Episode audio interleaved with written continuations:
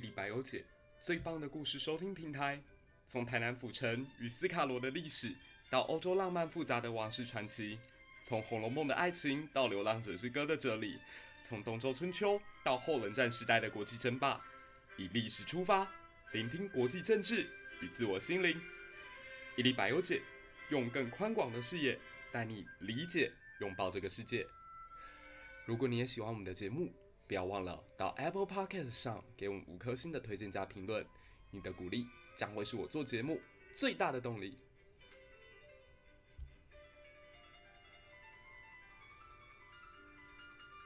各位一历百忧解的听众朋友，大家好，今天我们要来继续聊《傀儡花》之前的台湾清代史第三部曲。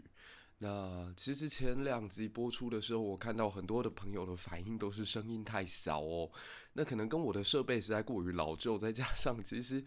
啊这个过程当中呢，其实嗯我使用的软体也好，或者是我的麦克风也好，都不是到很顶级，所以非常对不起大家的耳朵。只能希望我的内容至少是能够让大家哦、可以有所收获的。那如果你也喜欢我们的节目，不要忘了给我们五颗星的推荐加评论。那今天就继上次聊到了林爽文事件的开头，我们接续来讲，到底林爽文事件是怎么爆发的？是为了什么无聊的事情呢？或者是官府的不作为呢？还是台湾民间已经对清廷统治到了极度不满的边缘？大家如果仔细去想想看哦，一七二二年爆发了朱一贵事件，一直到了整整快要六十年之后的一七八七年，才又爆发了林爽文。那大家可能会觉得，那清朝统治 OK 啊，至少这一个甲子没有发生什么大事吧？但上一期的节目当中就已经让大家知道了，不是这么一回事的。整个雍正王朝的时候是在对平埔族的生存环境进一步的加速压缩，再加上其实民间很多事情啊，官府是不管理的状态，所以张权之间的械斗从来没有间断过，更不用说闽粤之间的不和了。那我们移居大理驿的林家呢，特别是林爽文这个人的个性啊，豪侠仗义，他又与从中国过来的严嫣两个人之间的关系不清不楚。来，先说一下这个严嫣是个什么样的人哦。如果从史料来看的话呢，他是属于天地会的领袖。那当时其实朝廷对于天地会啊、小刀会啊、白莲教啊，甚至后来的什么太平天国，它基本上都是恐惧的。毕竟这种组织的存在，它好像是社会的灰色地带。那朝廷对于他们呢，是既打压又喜欢。为什么这么讲？因为朝廷有的时候啊，很多地方鞭长莫及，皇帝老在北京，天高皇帝远的，又管不到地方。如果有这些所谓在灰色地带里面的组织可以帮忙协同维护当地的治安，朝廷也是乐见的。可是朝朝廷又很担心。特别，如果大家去看一下《大清律令》哦，《大清律令》当中有一条说：“凡是异姓歃血为盟者，斩监候二十人，绞立决，从者发配。”什么意思呢？就如果你们两个人明明没有血缘关系，却彼此歃血为盟，那么就要判处死刑。那如果说有二十个人以上来进行结盟或者是歃血为盟的话，那么带头的人呢，必须立刻用绞刑给杀掉。那其他一起参与的就流放到边疆。那偏偏哦，闽粤地区，特别福建、广东这一带，很多人呢，他们都必须要出海捕鱼或出海为生。但大家都知道的是，到了海上以后啊，求生不易，风险太大，所以很多人呢就会结为异姓兄弟。为什么会结为异姓兄弟？就是因为他担心，如果自己出了海发生意外，家中老母小孩没有人照顾，所以就会找当地一个年纪可能比他还小一点、没有出海的。啊、呃，这个少年，然后跟他结拜为兄弟，而且彼此以契约为约定，这都是所谓的契兄契弟、契兄契弟。那契兄契弟的关系，其实看在朝廷的眼中是非常不喜欢的。第一，你破坏帝国的法律；第二，你们两个男生跟男生在一起之间的那个暧昧。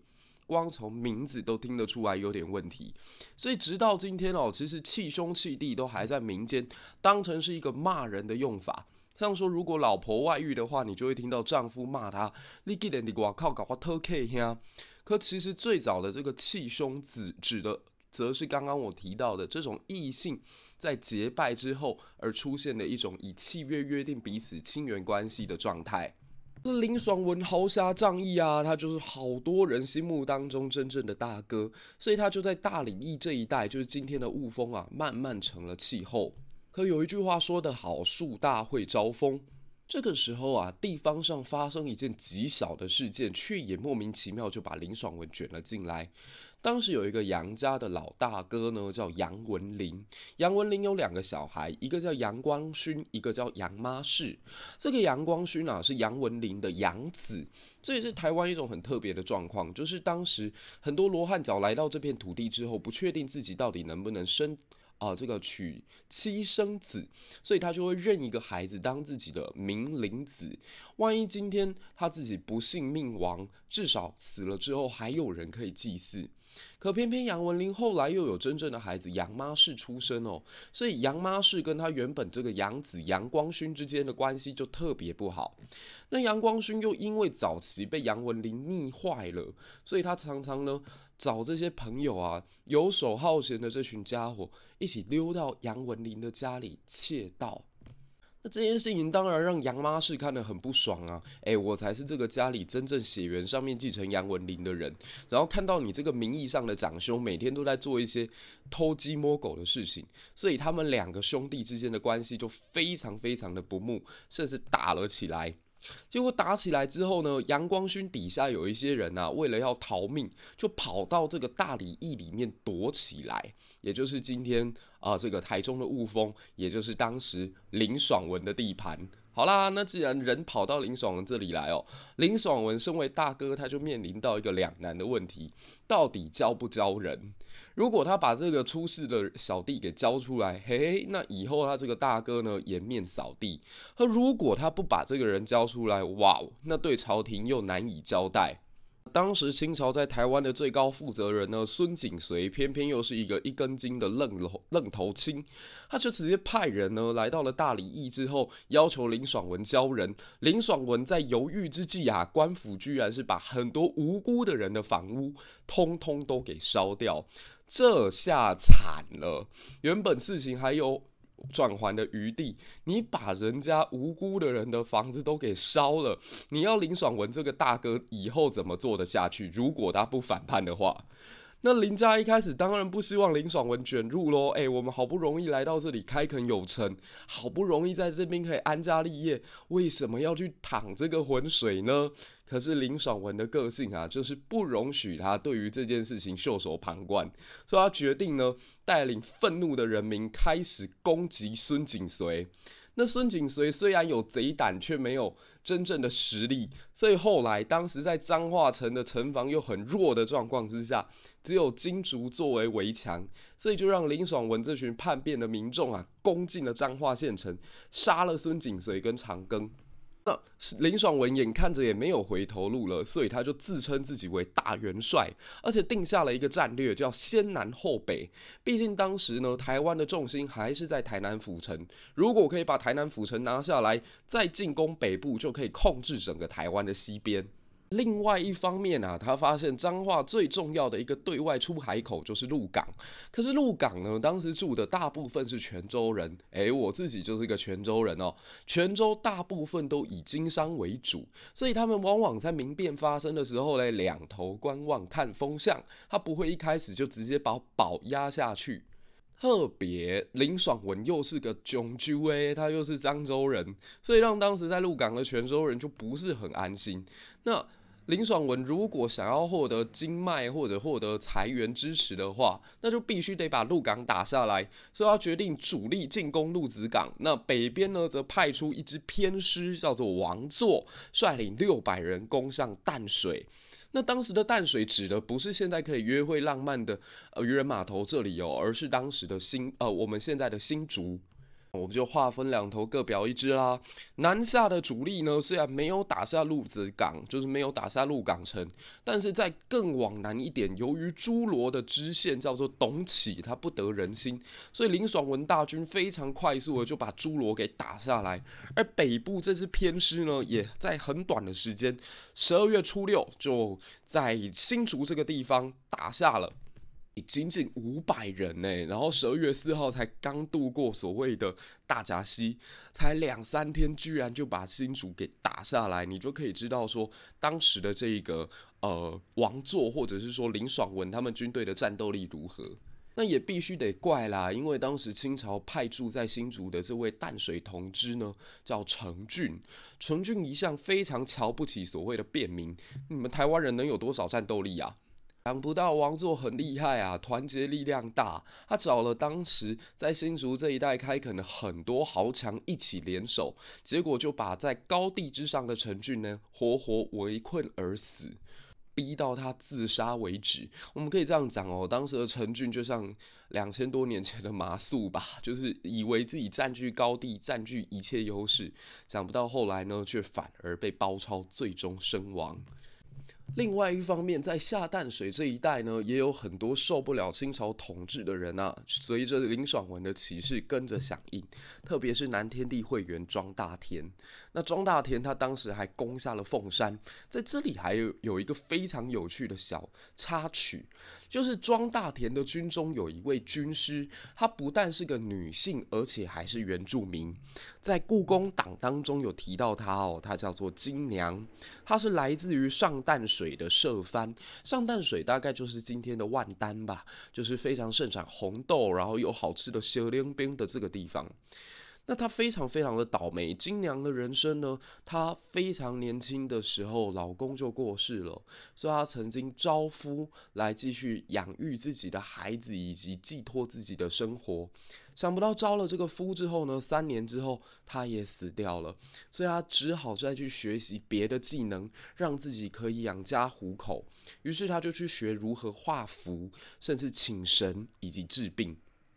那当年庄大田响应林爽文起事的时候，要进攻凤山，那在。军中就非常重要的一件事就是安定军心，所以他就请出了这个金娘。那金娘也很厉害哦，他就假托郑成功显灵，而且在打狗港祭神的时候呢，忽然间被带到军中去。他其实也是意外哦，他原本只是去打狗港这个地方，就是今天的高雄去拜拜的。结果因为庄大田的军队啊，现在非常需要有人可以在里面医病顺顺呃顺便提振士气，这就找到了金娘。那金娘到了这个军中啊，不但一方面呢可以帮人这个士兵疗伤，另一方面呢，他又可以假托神明下凡哦，激励大家。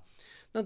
听到这里，可能会有人问：诶，哪个军队不死人？如果他现在假托郑成功上身，然后假托郑成功在帮忙，假托有神兵神将在护体，那前线还有将领阵亡，那该怎么解释？诶，我们来看金娘哦，金娘她就说：这个哦，就是缘分。这就是他平常呢造孽所致，但是不用担心，因为神明还是站在我们这里，所以最后庄大田居然就在这个状况之下成功打下了凤山县城。那我们的金娘也被封为一品夫人，而且在这里还留下一段我觉得非常有意思的记录，是他当时居然与庄大田一个手下叫做林红发生了一段相差六岁的姐弟恋。所以这实在是太有趣了，在金娘一个人的身上，你可以看到，呃，原住民被汉化的一个过程，同时又可以看到原住民他保有过去对巫的信仰。另外，在结合了汉人的伏击之后呢，发展出来一种很特别的系统，在作战行兵的时候，居然还可以成为军中的军师。看起来一片形势大好的状况之下，为什么后来林爽文事变又失败了呢？这得必须从府城之战说起。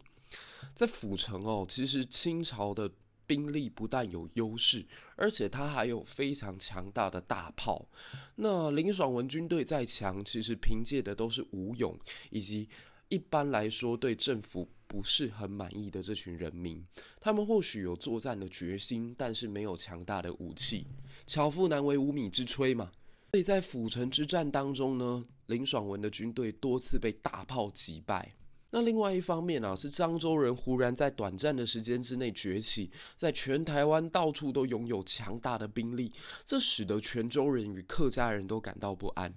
所以在北路这一带哦，就是今天的新竹新埔，我们就知道有一群越人呢，他们都集结了数千人跟王座作战，其中呢就以谢尚济作为代表，他最后就擒杀了这个王座。后来双方的实力互相拉锯，那是谁来把这个天平的一端倒向了满清呢？哦，这必须得提到一个大人物，他叫做福康安。福康安的身份非常的特别，他是当时清朝的大学士，同时也是皇后的弟弟的儿子。诶，如果大家看过《延禧攻略》的话，应该都会知道，女主角魏璎珞其实最喜欢的是富察傅恒。那富察傅恒呢，是当时皇后富察容音的弟弟。富察傅恒后来又有一个儿子，就是富察福康安。福康安在当时就被乾隆皇帝指派前来台湾平定林爽文之乱，由此观之，其实这场乱世已经让当时的朝廷中央非常的关心。福康安呢，当时还带领了在整个中国边疆地区特别能打仗的川兵以及广西军勇。广西军跟川兵，其实在后来你都可以发现，在整个清朝平定乱世的时候扮演极为重要的角色。其中还有一个大将哦，就是参赞大臣海兰察，这也是当时所谓清军的巴图鲁勇士，通通都参与了平定林爽文之战。所以在这个状况之下，后来林爽文呢，整个事变就没有办法蔓延下去哦。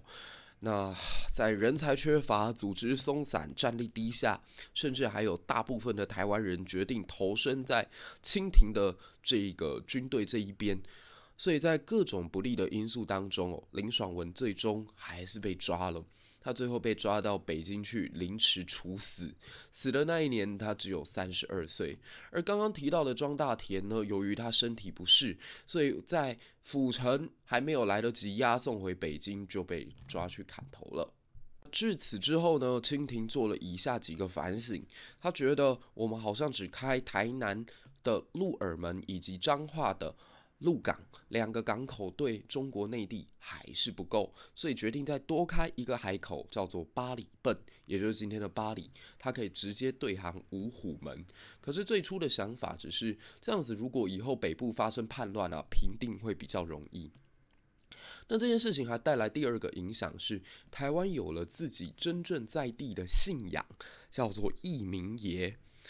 大家现在想想看哦，妈祖、关公、三山国王、开漳圣王、保生大帝，这全部都来都是来自于中国的一种信仰。而真正在台湾本土的东西呢，在真正台湾本土所生产出来的一种神呢，就是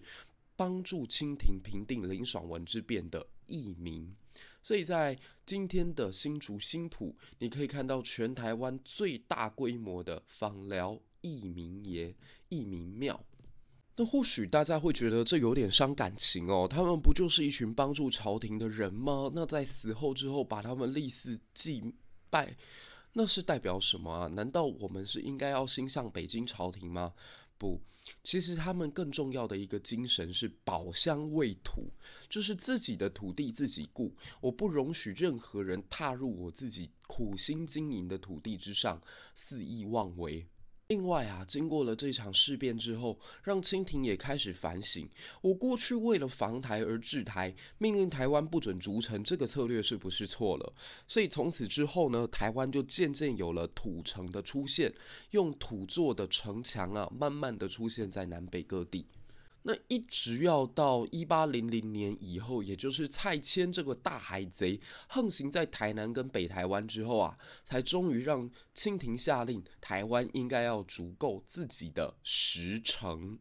那最后呢，清廷到底有没有治本而不是治标而已？显然是没有，因为其实，在林爽文事变之后没有几年，由泉州人陈州全所发动的另外一场事变，又再次席卷了全台湾。陈州全事件非常可惜的是，在史料上面记载甚少，但大家可以从台湾通史去看到它整个故事的脉络。那这边重点提醒的是，林爽文事变之后，如果清廷真的有发现问题之所在，按理说是不会有陈周全的故事的。但是泉州人都受不了了，那你就知道清廷在这里的统治仍然没有成功。你要说林爽文事变之后呢，真的对台湾全部都是负面影响吗？啊、倒也不尽然。举个例子好了，因为战乱的平壤哦，大量大量的老百姓又死亡了，所以台湾的土地又空出来了许多，这也导致很多原本的田园无人耕作，一时之间呢，米的价格大幅向上提升，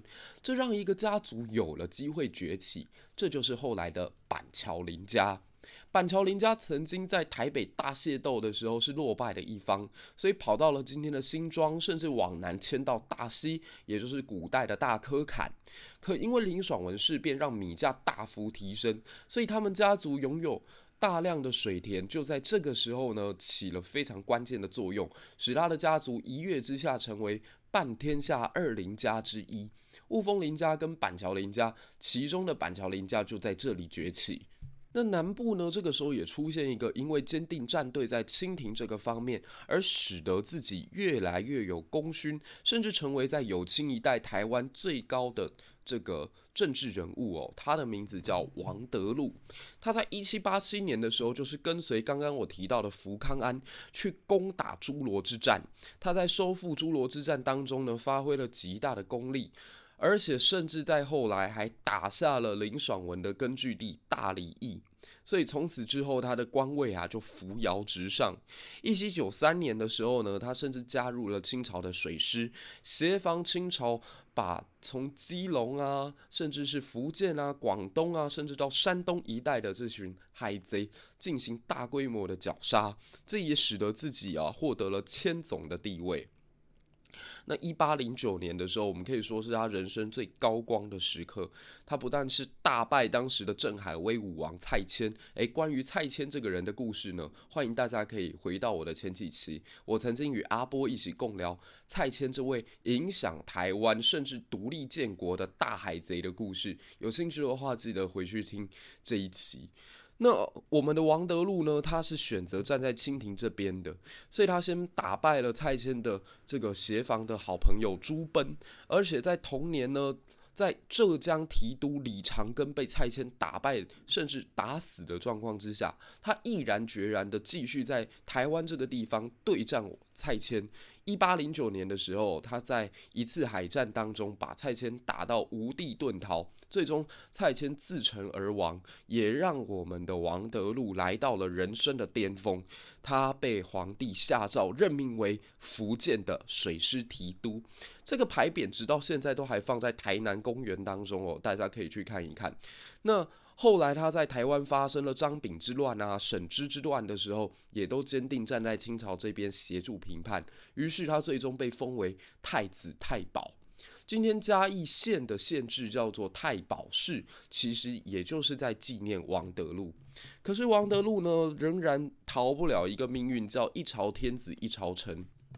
嘉庆皇帝对他是欣赏有加，但到道光皇帝的时候呢，就把他放进了冷藏库里面哦，多年不用。一直到了一八四一年发生鸦片战争，而当时清朝有名的那些水师提督有打过仗的，大多数也都已经过世，这才让中央朝廷又想起了王德禄。于是年近七旬的他重新被征调上了战场，而最后他在一八四二年死于。海风非常冷冽的澎湖列岛当中，唉，也算是一个非常具有特色的台湾传奇吧。所以过去台台湾的这个故宫南院呢，曾经展览过王德禄与蔡牵这两个人生当中选择完全不一样、生命的过程截然不同的两个人，曾经在十九世纪初的交锋，以及他们所留下来的影响与文文物。那同一时间，其实台湾还是处于一个天灾啊、内乱不断的状况。举个例子好了，像说一八四五年的时候，云林口湖这个地方，由于连日的大雨以及海啸，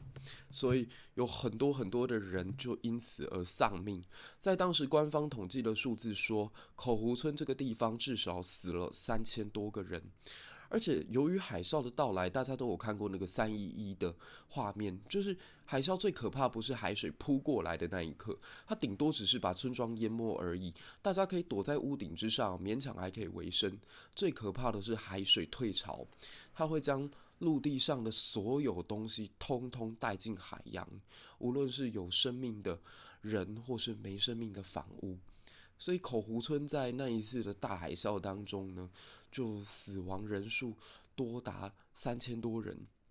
甚至后来由于这些尸体没有得到好的处理哦，那在他们腐败之后呢，又给地方带来瘟疫，这活生生让台湾原本在西部一个极为繁华的城镇啊，瞬间就变成了人间的炼狱。所以在这件事情发生之后呢，啊、直到现在。哦，当地的居民都还会用用一种很特别的方式来纪念这群罹难的先人，这就是所谓的千水葬、牵水僧。那看追僧这个可以介绍一下哦，就是它基本上是以竹竿做出桶状的纸糊物，那插一个旗子在上面写亡者的名字，然后呢，在这个纸糊物上面画上七爷八爷、山神土地以及观音佛祖，那象征着。呃，先从凶慢慢到吉，慢慢到西方极乐世界的过程。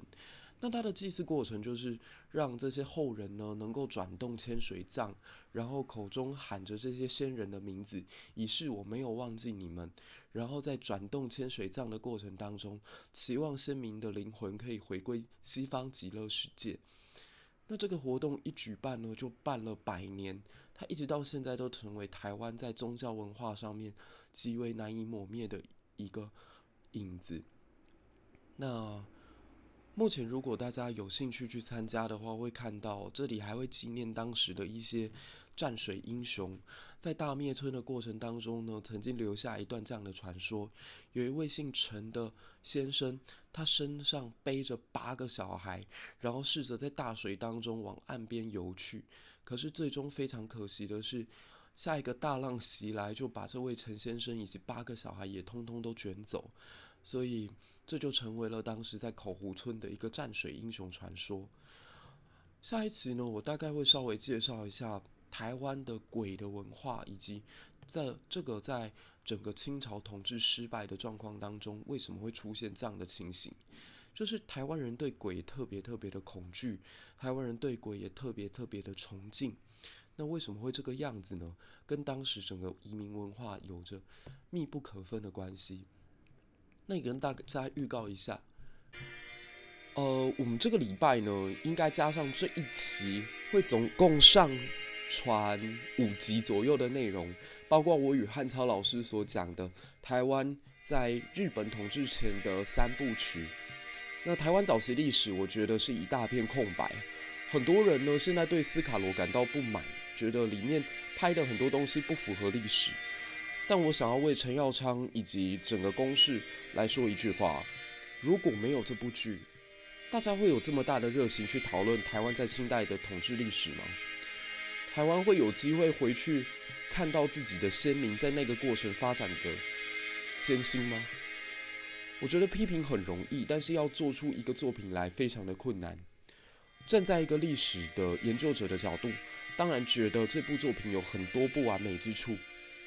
但我们甚至除了批评以外，可以更积极的来多做点什么，支持这群愿意建构台湾人。在历史记忆当中的大 IP 的制作人也好，导演也好，演员也好，作者也好，